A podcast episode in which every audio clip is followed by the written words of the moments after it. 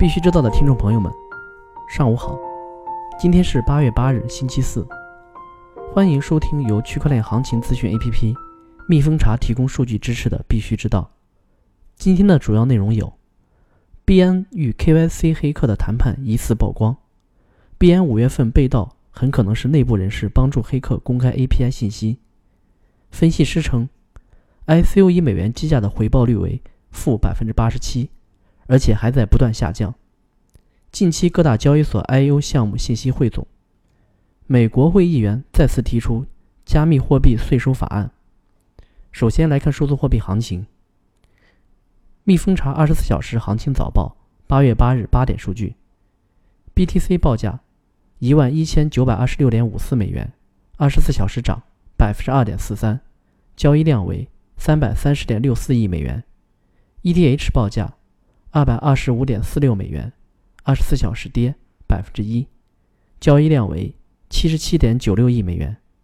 XRP 报价零点三零九七美元，二十四小时跌百分之零点四八，交易量为十二点三二亿美元。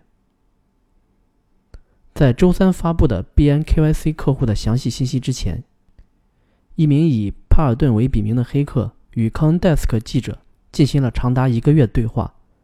然而，完整的故事可能更复杂，这可能追溯到五月份币安热钱包被盗七千个比特币的事情。当时币安公开被盗事情，并将其描述为系统安全漏洞的一部分，声明黑客可能获得了大量的用户 API 密钥、2FA 代码和其他信息。然而，未提及的是，用户的信息可能已被泄露。之后，帕尔顿声称。他们已经获得了币安部分客户的信息，尽管其称他并不是币安被盗事件的黑客。此外，帕尔顿声称很可能是交易所内部人士帮助黑客公开了很多 API 信息，允许黑客直接访问客户账户。另一方面，币安昨日称曾有一周将部分 KYC 审核外包给第三方服务公司，目前正在和第三方服务公司核对所有信息。此外，CoinDesk 已经确认，泄露的数百个配置文件中，至少有两个属于向交易所提交 KYC 信息的真实客户，其中一张图片似乎已经被篡改。在与 CoinDesk 的对话中，帕尔顿声称他们是白帽黑客。帕尔顿声称他们的目标是无私的，他只是想把黑客绳之以法。然而，似乎他以不公开信息为动机。要求币安提供揭露信息的漏洞赏金，然而谈判失败。帕尔顿与昨天公开了部分 KYC 照片。帕尔顿在七月二十二日与币安代表谈话时表示：“我当时的兴趣是你们公司的黑客和内幕人士。在新闻发布时，我们很乐意看到他们的反应。此外，帕尔顿声称他们有六万件 KYC 信息。韩国加密交易所 Coinone 与安全公司合作。”以提高安全性。据币安研究院，比特币最近数月来与传统金融资产里的避险资产相关性快速升高，尤其是上周美国总统特朗普意外加税的举动，打破了两国短暂的和平状态。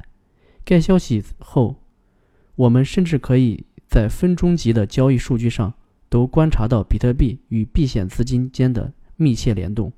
由于不少媒体都注意到了这种联动。导致交易员们的注意力转移至此，短期内这种相关性有望继续保持。同时，由于比特币全年交易的特征，使其最近在周末和节假日可以成为市场风险情绪的指标，甚至为传统市场开盘后的走势提供参考。这一相关性升高的行情，符合历史上贸易争端期间比特币交易出现避险属性的规律，似乎显示比特币作为一种全球化。去中心化资产的性质，对保守主义、保护主义的厌恶，而对经济政策前景不敏感，似乎又显示出比特币是游离于传统市场之外的一种资产。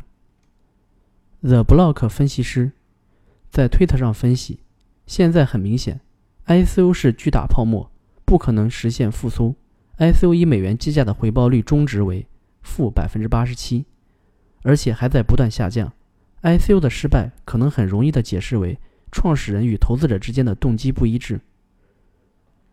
马来西亚电力公司 TNB 偷机搜查三十三个非法比特币采矿设施。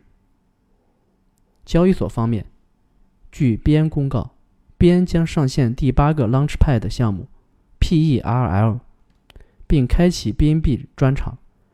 此次将基于摇号抽签和空投模式，BNB 持仓快照将于二零一九年八月九日上午八点开始计算。继 Fast Track 六期 PK 获胜项目 FTT 上线火币交易站后，火币全球站 CEO 七爷刚刚在朋友圈预告了火币 Primer 第五期项目，这个 logo 最有意思的一个 Primer，并配有 “See you tomorrow” 字样的海报。预计火币将于八月八日公开五期项目和参与规则。据官方公告，Git.io Startup 非首发项目 FTM。于昨日十二点开启认购，共计四千二百零七人下单，总价值超过两千九百五十万美元，认购系数约为零点零零八四八二七。Git 点 io 将于八月八日十二点开通 FTM 交易，并随后开通提现业务。近日，OKEX 接到用户反馈，有不法分子冒充 OKEX 官方客服身份。要求用户加入 OK 学堂、合约直播群、数字货币大学等假冒社群，并引导用户进行诈骗。OKEX 温馨提示，请广大用户警惕虚假宣传，切勿轻信诈骗信息，一切以 OKEX 官方渠道发布为准。法官裁定，Coinbase 在比特币现金诉讼中没有欺诈行为。BNDEX 七月。共收到一百五十一份上币申请。全球政策方面，据 CoinDesk 报道，美国北卡罗来纳州共和党众议员重新提出虚拟价值税固定法案。该众议员所说的国家安全问题中，该法案将通过修改1986年的国内税收法典，结束对加密货币交易的双重征税。此前六月份，他在提出该法案时曾表示。该法案对交易征收百分之四十的税率。目前，税收问题和交易记录的保存对采用加密货币起到了阻碍作用。如果法案通过，加密货币交易将立即免于双重征税和记录保存。韩国加密货币禁令将削弱特殊区块链区。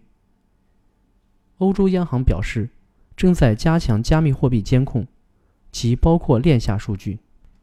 印度所得税部门向部分加密货币持有者发布通知，要求提供收入来源等信息。区块链产业方面，巴西科学家提出，区块链可以可持续的亚马逊博览会，避免森林砍伐。渣打银行完成区块链平台的国际信用证交易。好了，今天的节目就到此结束，感谢大家收听，我们明天同一时间再见。